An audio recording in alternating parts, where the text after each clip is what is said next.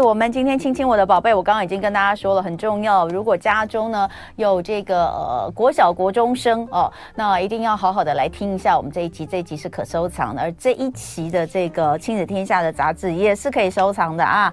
来，今天我们到现场的就是亲子天下媒体中心的资深记者潘乃馨，欢迎乃馨。主持人好，各位听众好。好，哎，乃馨，你们这一次做了一个全台五百家，也就是五百所以上，超过五百所，对，对不对？的高中职选校的，呃，算是宝典哦。这个里面有什么呢？有包括了呃选校交战手册，十三个国中生主要升学管道一次看。哦，那哎，我说真的，现在升学管道真的好复杂，超级多，真的好复杂。哎，到底大学比较复杂，还是 我觉得高中职更复杂？对，真的它多了高职，对不对？对，没错，真的很复杂。高中职比较多。我之前有先这个把那个大学的先研究一遍，我觉得就是呃，已经已经有一点点复杂了。可是后来我去研究了高中职之后，我觉得真是。太复杂，而且看完一遍哦，研研究完一遍之后，大概过半年就完全忘记了，又又又会想不起来中间有什么。所以你们这次有把这个，呃。升学管道一次搞清楚，而且重点是竟然有十三个，我都不晓得有这么多。好，然后还有认识双联学制双语实验班到底在上什么？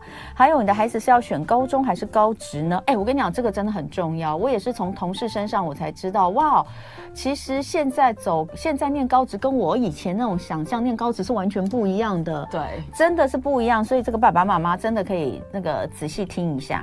还有公校还是私校？要怎么选呢？哈，家长最想知道的七个选校习题，还有学区扫描，这个也很重要。十五个会考就学区发展的趋势，以及十三堂让学生抢着上的亮点课程啊。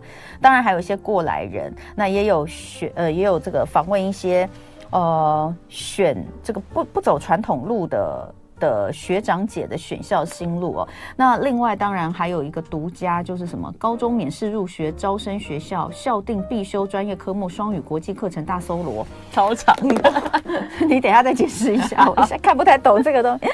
好，这个应该这样讲，就是呃，我刚刚还在跟大家说，因为最近这两天刚好一零八课纲第二实施之后第二届的大学入学生他们的呃学测分发的结果放榜嘛，对对对，所以呃这两天我们的脸书上都有看到很多，然后你也看到一些。新闻可能各校通常都会这样，你知道每一次放榜之后，就会有一些名校啊，建中啦、北一女啦，或者是像什么私校维格啦，他们又有多少人考上什么医学系啦？台大又有多少人呢？一定都会看到这些哈。对，就是每年一定要来一次的哦，嗯、这个大拜拜，对，统称为大拜拜哦，没错。哎，这个学校都是对学校来说，呃，好像也不能够怪他们，因为这也是他们每年要拿出一次的成绩单哈。但是呢，其实有很多的选择，真的有很多的选择。那所以如果真的你要能够符合到一零八课纲的理想或是他的目标的话，其实你要更早就开始看，不是只有看大学。所以这一次亲子天下做的这个。是从呃，你要升上高中职，一样是呃一零八课纲之后第一次的一个非官方的报告，应该说起来是最贴近现实状况的选校指南。所以我就要先请这个呃呃乃心来跟我们呃讲一下，就是你们这一次其实做在做这个专题里面有哪些发现是值得跟大家先分享的？这个五百所就全台湾的高中都在里面，嗯、对，高中跟高职都在里面，对，对，所以我们第一次就是。想说好好的探讨一下这个五百所高中的一些新的变化，嗯，他们其实我先前情提要，它主要其实针对一零八课纲，嗯，有很多的变化，这样，因为每个学校都要开自己的特色课，对，所以就跟以前不一样，以前去哪个学校都是上国文、英文、数学，就很无聊，现在每个学校它有一些自己不不一样的课程，嗯，对，那你修的这些课，它要建制一个。档案叫做学习历程档案，就是用在最近刚才提到放榜的这个申请入学。嗯、对对，所以现在变成，哎，你高中你如果可以符合自己的兴趣，走出特色是很重要。嗯，对。然后另外一块大家非常关心，就是选高中，哎，我哪些学校有什么双语资源？现在双语资源好好多种，有些是单纯的双语班啊，有些是可以。出国这个双联学制，嗯，对，我们也都全部把它整理起来，嗯，就觉得哎、欸，现在这个新的环境之下，大家选高中可以看更多不同的内容，嗯。嗯，所以呃，在你们这一次做，因为有分很多单元嘛，哈，所以呃，包括像是一开始要讲的升学新趋势，这就我们刚刚讲的，就是你不要再只看录取分数，你可能要呃有几个指标才能够选出最合适你的高中，哈。那另外当然就有选志愿实战这件事情，这个是在第二篇，还有学区扫描，这我们刚刚也有提到。那我们就先来讲哦，呃，你们。在这一次的调查里面，就是发现高中生，因为你们是做高中职的调查，所以就要去看高这些高中职到底都有些什么课。没错，那有一些哪些特色？其实我们之前也知道啊，有一些高中就是称称就是就是自称为特色高中。对对，但那我也不晓得那个特色高中它到底是不是真的，就是比如说它针对哪些部分，它到底是做到。有多好？那是不是孩子其实，在高中这个阶段，嗯，进入到这个特色高中学习的这些东西之后，他未来就真的能够往这个方向去继续念大学，呃，继续深造？其实也不是很清楚哦。所以你们这次有一个高中生最呃三大最爱热门课，对对的调查，我想知道一下，你们这个最爱热门课是指？呃，学校是是学生主动去选修的这些课程最多的，是不是？好，那那是哪三哪三大？我觉得现在现在已经慢慢走向校校有特色。以前可能是少数，比如说大概十分之一的高中会说，哎，我自己有什么双语啊，或什么样的特色这样。嗯、但现在这个一零八课纲之后，有点是。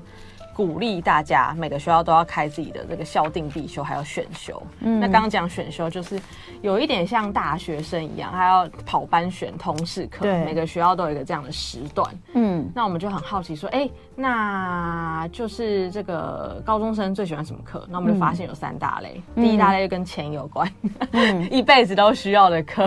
对、嗯，然后这个学校开的课名也都非常实务哦。这个从这个个人理财啊，到什么金融市场。啊，然后有些叫什么财富自由、嗯、台股实作，嗯、这个高中生都很喜欢。台股实作都觉得修了回家可以教爸妈。哦，对。那第二类是跟很疗愈、跟吃的有关。哦，食物。对对对对对，嗯、没错。嗯，就是比如说食物结合不同的学科，可能结合国文有饮食文学，结合化学有这个厨艺科学，那就是边做菜边学学科知识。这个是一般的高中吗？对呀。现在高中真的跟以前很不一样。嗯嗯，好。所以就是跟吃有关的饮食文学啦，咖啡与人生啊，所以他们会学着煮咖啡吗？对，也会。对，或像那个像武林高中桃园我们今天亲亲我的宝贝单元呢，跟呃这个亲子天下的媒体中心的资深记者潘乃馨聊天，主要是他们这一期做了一个全台湾五百超过五百所的高中职的选校指南哦。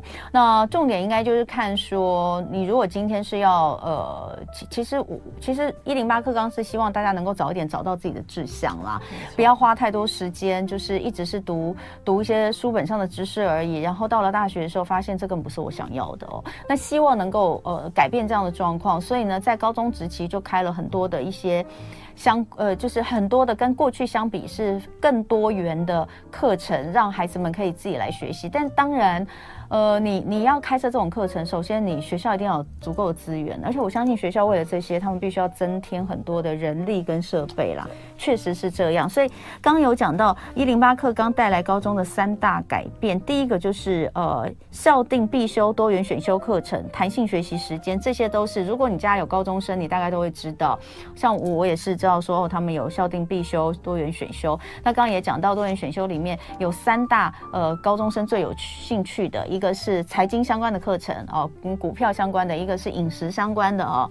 那你刚刚说武林高中还有一个咖啡对的 研习课，他们那个最夯的课也叫做豆豆先生圆舞曲，那是干嘛？就边煮咖啡边认识咖啡豆的实地。哇，好棒！还有学校也是类似这样这样课，但是他是了解这个全球粮食资源分配。嗯。对，还有那个第三大，嗯、呃，看起来学生最有兴趣选的这个选修课程是第二语文。对，嗯，日语、韩语，嗯，这个有开一定爆满，真的，就像无底洞，开两班、三班还是爆满。而且韩语应该更更更，现在应该因为韩流啊，现在的现在的小朋友都是喜欢，现在他们他们不太看日本偶像，他们都看韩国偶像，已经转变了。对对对，我我有时候看到一些东西，我还会问我女儿说，哎，那个韩国。就我们看韩剧啊，就搞不清楚。像那天我们在，因为我最近在看那个《车真淑医生》嘛，完结篇的很好看，大家可以看哦。我中间觉得本来已经觉得他要烂尾了，就没想到峰回路转，结局非常的赞。我想不到更好的结局了，所以我推荐大家《车真淑医生》一定要把它看完。哈，好，回过头来，我们就在看呢，日韩韩国偶像、日本动漫。没有，我就在看，我就在想说，你知道我们在听的时候就觉得说，为什么那个老公跟老婆？嗯，听起来是一样的。嗯，因为我们在看，因为它里面有很多的，就因为他们讲夫妻嘛，所以就出现最多的就是老公跟老婆的称呼嘛。嗯，后来我跟我老公就去，我老公就去问我女儿说。为什么老公跟老婆听起来是一样的？是优步还是优步吗？还是什么的？然后，然后他就说，对，老公跟老婆韩语是一样的。哎、哦，我跟你讲，他们其实不用特别修，嗯，他们就知道了。他们其实都会 每天追剧上网这样子。好，所以这第一个就是多元选修的课程越来越多哈，所以有一些个人化课表。第二大改变可能就是课程咨询教师。这个职务是每个学校都有的新增的职务，对不对？对，它就是为了排解，嗯、因为现在就是课可以选嘛，哎，可以选就是有选择障碍，嗯，所以就要找一些人来排解选择障碍，嗯，所以现在学校除了一般导师，还有这个辅导室的辅导老师之外，嗯，那就还会选出一批老师来当这个所谓课程咨询教师，嗯，那其实一个老师大概要照顾一百个同学这样子，嗯、对，那。现在目前主要看到的功能就是说，哎、欸，同学想要这个排这个选修课的志愿序啊，或者是他对必修课有一些不一样的想法啊，那他就是找这个老师聊一聊，还要做一个记录，这样证明说，哎、欸，有在。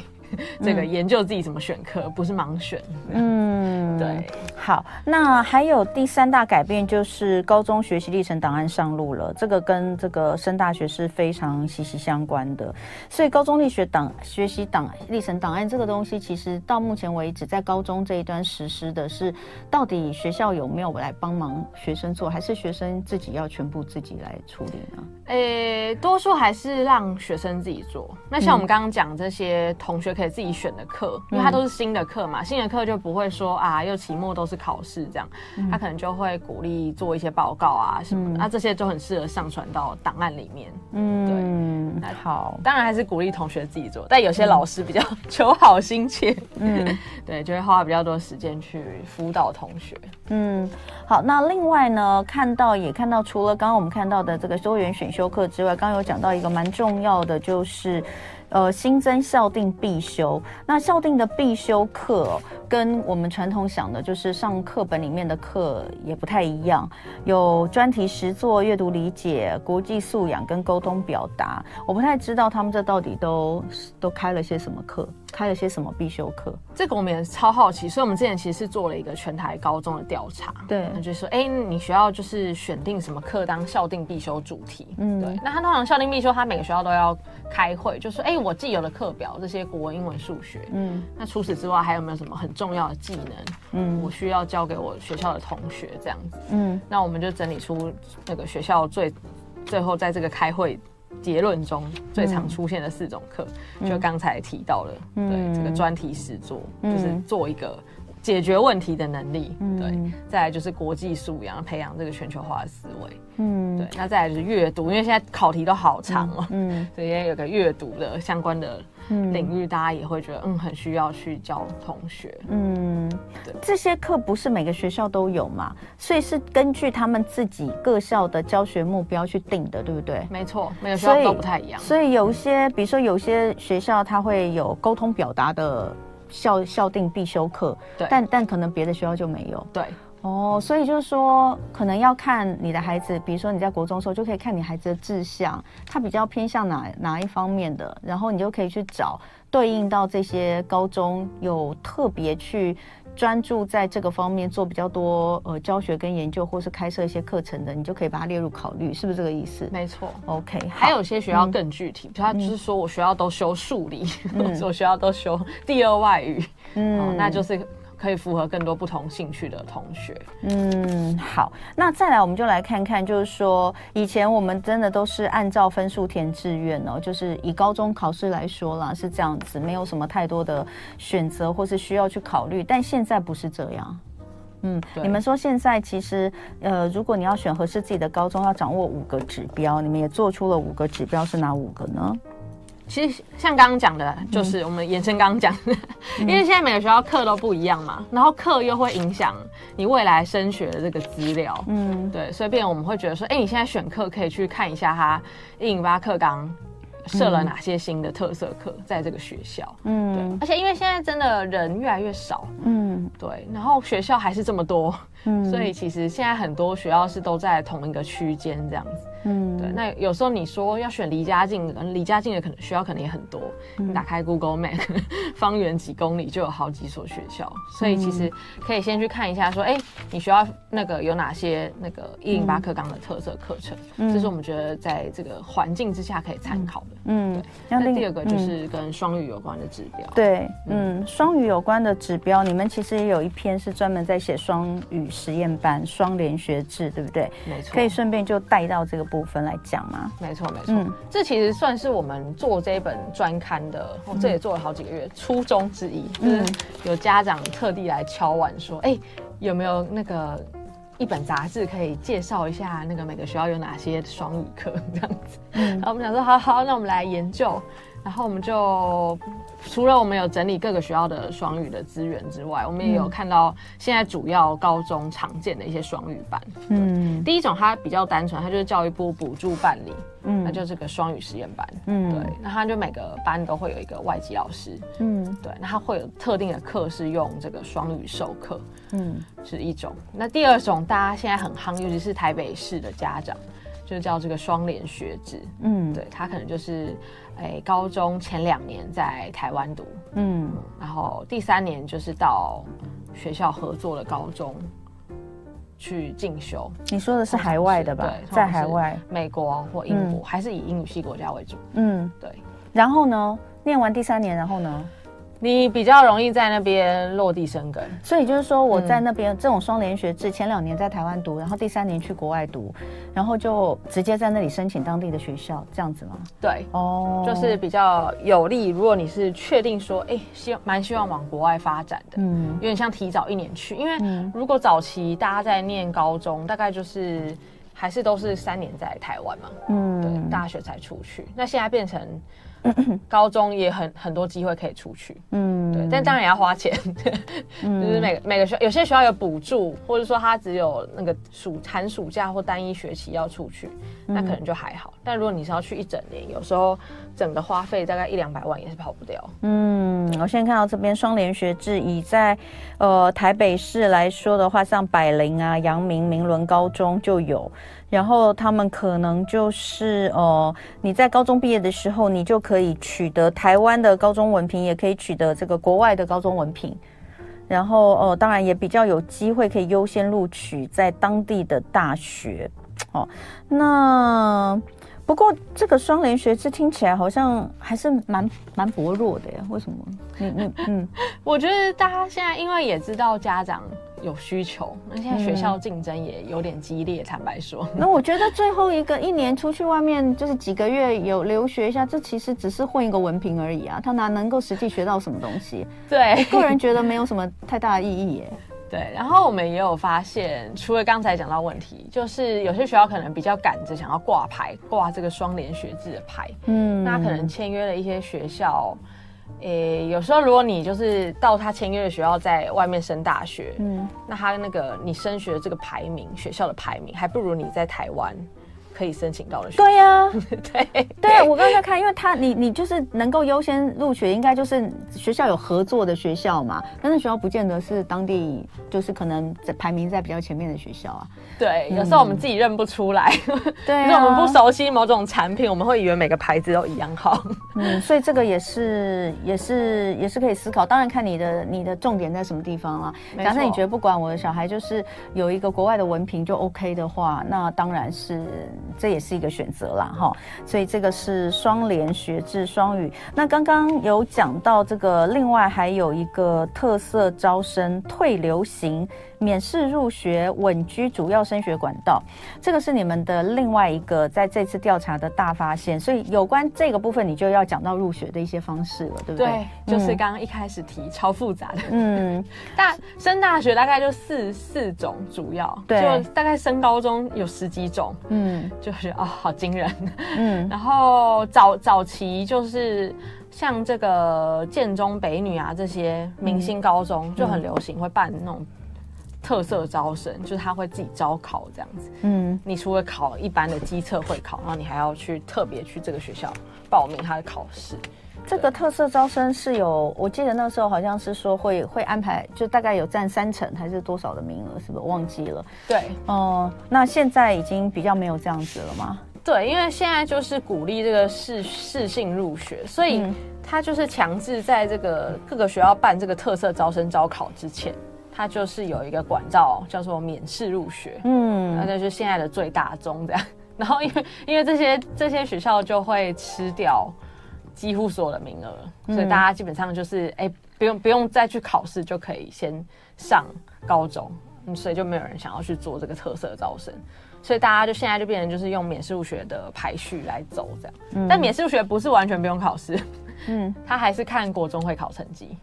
嗯，所以就有点跟大学的学测是一样的，对不对？对，学测跟会考一样，你要取得一个成绩之后来做申请。对，像大学的，就是你去呃，你可以呃，比如说你的学测成绩呃符合哪些科系校系你喜欢的，你可以去申请，你就进入到第二阶段的书审跟面试。对，那呃，高中的免试入学，你就是拿到你会考的成绩之后呢？就就去就去申请，就分发，然后就分发，对不对？不用面试，但是不用面试，所以就是高中升高个升高中这一段。呃，是用申请，所以你可以有比较多的选择。好，我们等一下继续回来聊。今天亲亲我的宝贝单元呢，亲子天下媒体中心资深记者潘乃馨带来他们呃这个最新的亲子天下的这一次做了全台超过五百所高中职选校，从一零八课刚开始看看高中职改变了哪些哦。那刚刚的这个十分钟的时间，我们其实没有闲着哦。我爆气的那个，我我通常呢都是广告时间比较精。所以直播的朋友都有看到，其实。我觉得这个东西还是应该要再讲一下哈，因为呢，我刚刚其实在生气，就是生气免试入学这四个字哦。呃，因为我们家自己的大女儿，因为我大的其实现在已经高一，但她没有，她她不是走这个考试的路，他们是私立学校，她是直升，以直升的系统直升上去。当然，这个私校好还是公校好，其实也你们也有做，你们也有做，其实没有所谓好或不好，其实看你要的是什么啦。没错。那亲子天下这次也有做一个私校跟公校的比较，那我们是选择私校，所以他就是没有考。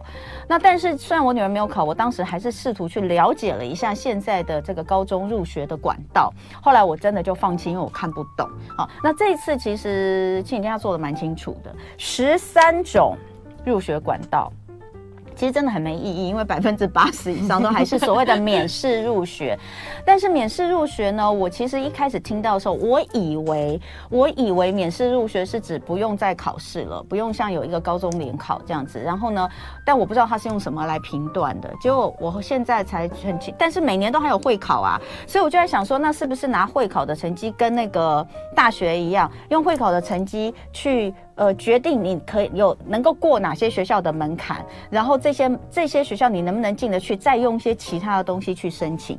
结果乃馨说不是哦，诶、欸，对，它的机制有点类似，但它有点是一开始你就是把会考换算成积分。那刚刚我们讲这个体适能服务学习换算成积分。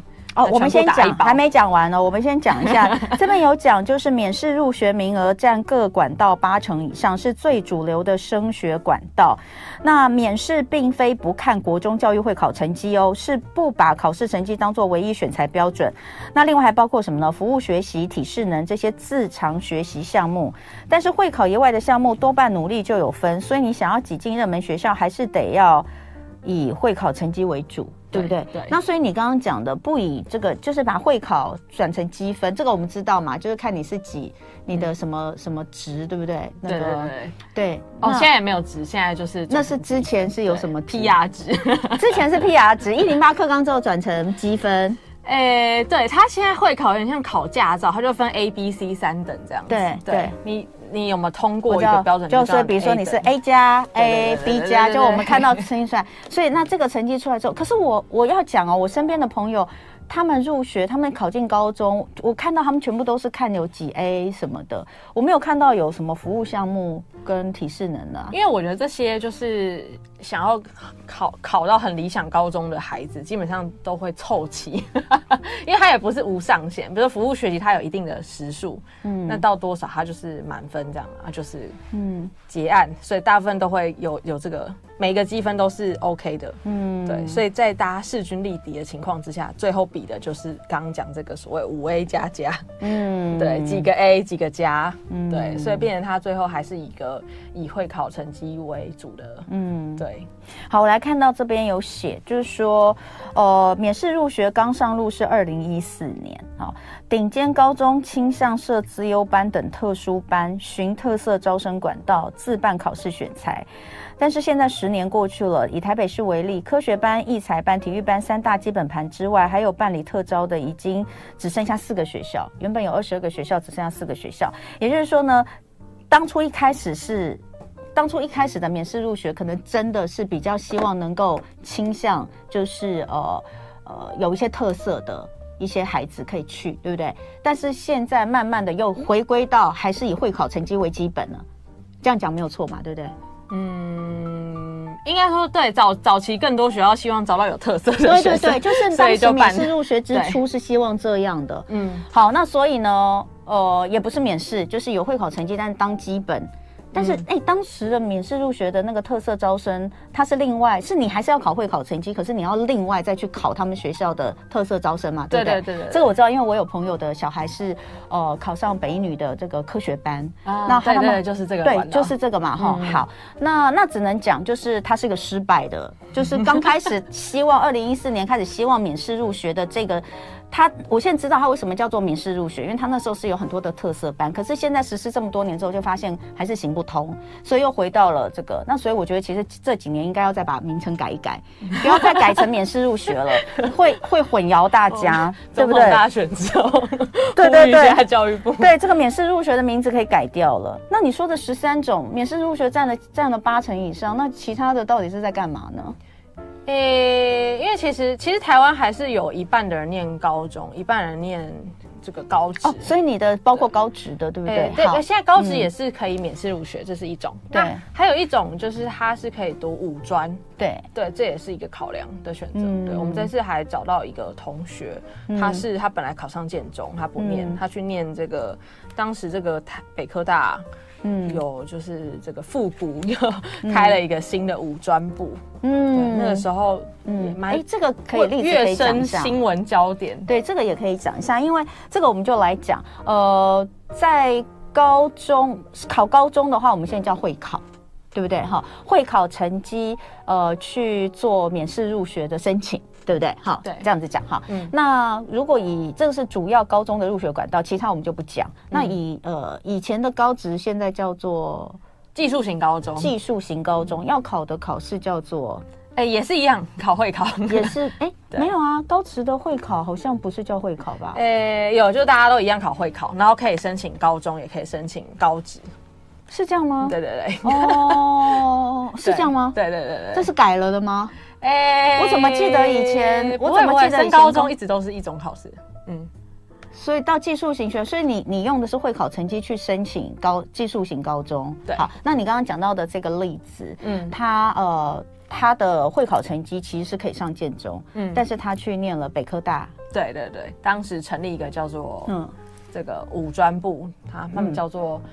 智慧自动化工程科，嗯，对，就五年前他刚好今年要毕业，嗯，然后也是那个学校新的五专部有第一届毕业生，嗯，就是今年，嗯，对，然后我们就好好奇，就是他的选择，嗯，就是找到他这样子，嗯，对，他就觉得他很确定自己不喜欢一些传统学科。比如说传统的国文的文言文啊，他就觉得他真的不想要再读了这样子。嗯，所以那个时候就看到一条路，哎，是这个跟动手做 AI 有关。然后因为北科大它是有跟一些企业合作，像那个 IBM 就有参与，IBM 就是很。最近有个计划，就比较支持，就是技职生去职场这样子。嗯，然后他就觉得哎、欸、还不错啊，我就提前可以有到业界实习的机会。嗯，然后我的课都是跟动手做有关。嗯，对，所以他就去念了这个五专部，然后念了五年这样。其实当中他说他也很多的同学当时也是考的还不错，但选择读五专。嗯，然后中间也有人后悔，就是转学，转、嗯、到可能一般的高中，但是他留下来，他就还蛮喜欢留下来，然后读了五年，然后他最近已经考上很多个学校国外的研究所，所以他二十岁要直接去念研究所，哦、所以他这边五专毕业，他国外可以直接念研究所，对对对对，所以这个北科北科大的这个五专，嗯，他的他的毕业文凭是等同于大学吗？哎，他才能申请国外的。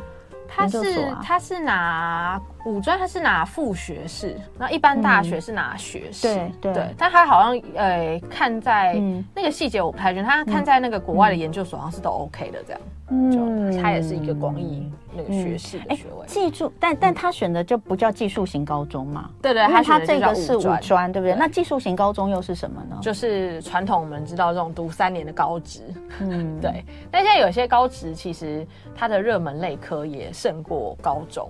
嗯，对对对，像比如说像台北市那个大安高工，嗯，很多的科，嗯，对，如果你可能适合动手做，嗯，你就去选选这个，嗯，那你之后就因为是很优秀的同学嘛，之后也很容易就透过相关的管道就升到，比如说台科大啊、北科大啊这些有名的科大，嗯，然后因为我觉得现在跟以前不一样，是以前可能这个。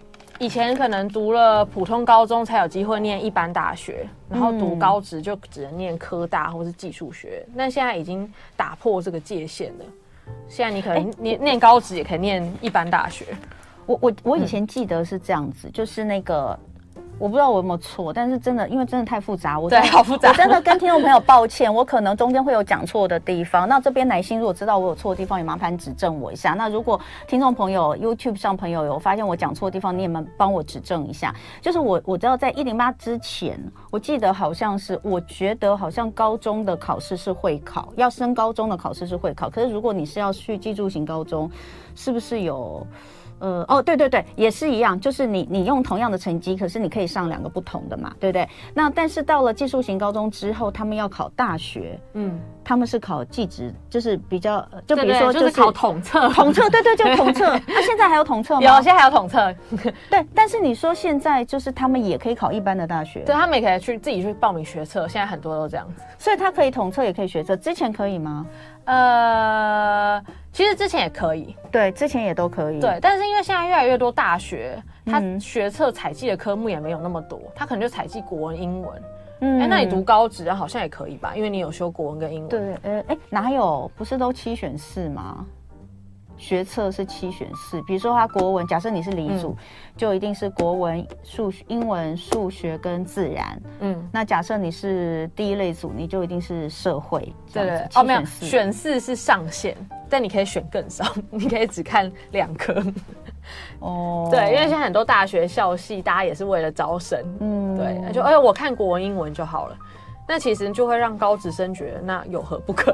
嗯，我也去考考看，我就有更多机会。所以技术型高中现、嗯、等于技术型高中，它出路又更多一些吗？对，其实我觉得现在有点基本上没有太大的分野。嗯，对。那技术型高中跟高，技术型高中跟五专，就像跟你刚刚所说的那个五专。嗯它的差异又在哪里？嗯，是不是就是说以技职的，就是以就是说、嗯、呃，我们这样讲高中一般的高中，它还是传统学科，对不对？然后五专它可能就是完全是在呃在实物操作了，实物的部分，实物面、嗯、看你是比如说你是 AI 相关，你就是 AI，你其他都不读啊，你也可以不用读那么大什么社会、历史、地理那些，你通通不用读了，公民也不用读了哦，你就是读那些。嗯、然后技职性高中是一半一半吗？可以这样讲吗？我不太知道技职性高中到底现在他们的主要、嗯、对比较介于 之间，对不对？介于这个之间，所以也就是说，他在升大学的时候，他就可以有两种不同的选择。那其实技职性高中听起来也蛮好的，技术性高中。对、啊，如果如果选错了也不会怎么样，选错也不会，不会一辈子就一定只能在技职这样。哦、那现在技术性高中的呃，选择技术性高中的，现在技术性高中到底有多少啊？就所谓的高职的数量跟传统就跟一般高中相比，数量我不太确定。嗯、但是如果是人数上，台湾是一半的人是读高中，一半读技术性高中。嗯，所以现在已经一半一半了。对对对，没错。那我们真的要认真的来了解一下技术性高中到底它的它的这个学校里面有哪些。他们也有他们的特色吗？各自也都有特色很多吗？还有屏东，屏东有技术型高中有特色到有台北的学生跑去读。哇，好，那等一下回来一点点时间，我们了解一下技术型高中好不好？因为呃，刚刚前面我们讲高中嘛，哈，今天礼拜二，亲亲我的宝贝，我们请到的是呃，亲子天下媒体中心资深记者潘乃馨来跟大家聊一聊他们这次做的全国超过五百所高中职的选校指南。呃，刚刚我们讲到，其实以国中身上来说呢，现在最重要的就是分成两边，呃，一个就是一般的高中，另外一个就是技术性的高中。那技术性高中其实他们，呃，在一零八课纲之后有什么太比较比较多的，或是学校特色的一些改变吗？其实也就是一零八课纲鼓励他们也要经营自己的特色，嗯，对，所以他们要有一些自己那个发展更多符合他们专科的课程，嗯，对，然后他们每一个。学校每个科都要办一个所谓课叫专题实作，嗯，所以它就是更落实动手做这样，嗯，对。然后这个专题实作的成果，它也是一个深深入。你是要念科大的话，它就是一个必备的项目，嗯。哎，刚刚你有讲到，以高中生来说的话，有一半是一般高中，一半是技术性高中，那五专的比例呢？五专应该还是蛮低的，五专比例还是比较多整体来说哦对对对，OK 还是比较低。那呃，其实这一次哦，你们有做，我觉得我觉得最难最难搞懂的是国中毕业之后的主要升学管道。虽然呢，这个亲眼天下呢有做了所谓的一张图看懂生涯路径。但我觉得看不懂啊，但是太多了吗？但是已经 已经看得出他们努力想要在一张图化繁为简，化繁为简哦，就是呃。国中毕业之后的主要升学管道其实是三个，一个就是高中免试入学，一个是高中特色招生入学，一个是五专免试入学。好，五专免试入学大家知道就是走五专，好，我们就是念五专。高中免试入学跟高中特色招生入学这两个部分里面都分别还有五到六种不同的升学管道。对，然后呢？但是从这些升学管道进去之后，他也都可以读普通高中或是技术型高中。哦，就是说呢，不管怎么样，高中哦，这个里面现在包含的就是我们传统认为的高中跟高职，只是现在叫做普通高中跟呃技术型高中，通通叫做高中。那他们将来要到大学也都可以，就是。普通高中就是普通大一般大学。那如果说是这个呃技术型高中，它可以考呃这个学测，也可以考统测，它可以进入到一般大学，也可以进入到这个比如说科大，好、哦、各式的科大。对，那呃中间的这种各式的呃入学的升学管道，其实非常非常的复杂跟详细。大家有兴趣的话，可以看一下这个亲子天下这次的整理。但是你要掌握的就是百分之八十都还是采用。免试入学，但是免试入学，它其实最重要的还是看你会考成绩，其实还是这样，对不对？但是只是说呢，过去我们在看高中，我们可能只看分数排名来填志愿。但现在，因为一零八课纲，各校有更多的呃开的一些特色课程，希望能够帮助学生在高中时候透过这些选修课程，或者是一些学校的特色必修课程，早一点找到自己的志向。所以，如果呃你不是一定要读这种明星学校的话，哈、你其实可以多一点的这个时间去搜索这些学校的特色，然后来考虑你在会考之后哦，你是不是要照着分数填？简单讲是不是这样？对，没错，我们比较关注这个不上不下的族群。对对，如果你真的就是好到可以上建中北女，我觉得多数的同学还是。会直接就是往这个对，对特定的选项。对，那但是呢，如果没有到那边的话，其实你在中间段你就有很多选择。对，那你如果希望高中就是能够读得更符合自己的兴趣，你就要先去了解这些学校到底在干什么，而不是只有看它的排名。对，好，那这次亲子天下就是试图要帮大家厘清这些事情哦。所以呃，我觉得重点可能不是在升学管道了哦，因为升学管道其实看起来。大部分都是那一个，重点是在这些学校它有哪些的特色哦，你可以看一下哦。那所谓的五百所，超过五百所，你也不可能全，你没有全部嘛。你怎么可能全全全全部五百所，对不对？你真的有、啊、全部五百所啊？你全部五百所都有写出来哦？对啊，就是有这个清单，哦、是真的有，真的有哎、欸，好认真哦。对啊，那其其实其实现在那个高中的招生名额是比考生人数还多的嘛？对，就其实现在真的躺着都可以上，就会觉得就是现在就是因为选择太多，所以有选择障碍。嗯、那既然选择太多，你可能要了解一些分数以外的事情，好因为你的分数可以带你通往很多。多的学校，好，所以好，这个亲子天下这一次，他们把真的是五百所的这个高中。